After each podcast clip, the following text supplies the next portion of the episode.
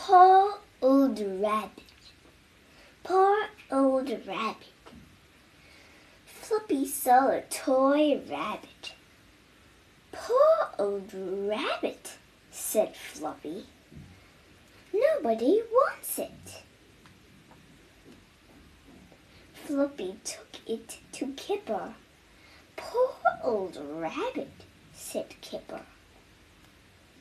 Kipper took it to Mum. Look at this rabbit, said Kipper. Nobody wants it. Look at this rabbit, said Mum. Dad washed it. Kipper brushed it. Chip and Wilma mended it. They all wanted it now.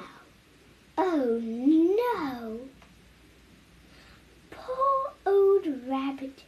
Now I am going to retell the story.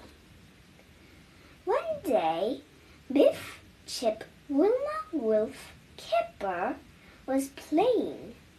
Floppy saw a rabbit in the trash can. He thought, Poor old rabbit. I will take this to Kipper.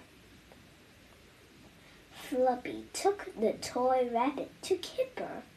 Poor old rabbit, said Kipper. Nobody wants it. Hmm, I'll take this rabbit, toy rabbit, to Mom. Kipper took the rabbit to Mom. Mom, Look at this poor toy rabbit. Nobody wants it. Mom looked out. And then she said, Oh, we can all fix it together. Dad showed the rabbit to Mom. Dad Dad put the toy rabbit in the washing machine. He washed it. Kipper brushed it. Wilma and Wilf mended it. They all wanted the toy rabbit now, but they all really wanted, so they pulled the toy rabbit. Floppy was upset.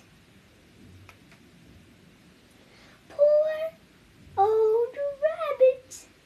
The rabbit had a band-aid on his head. The end.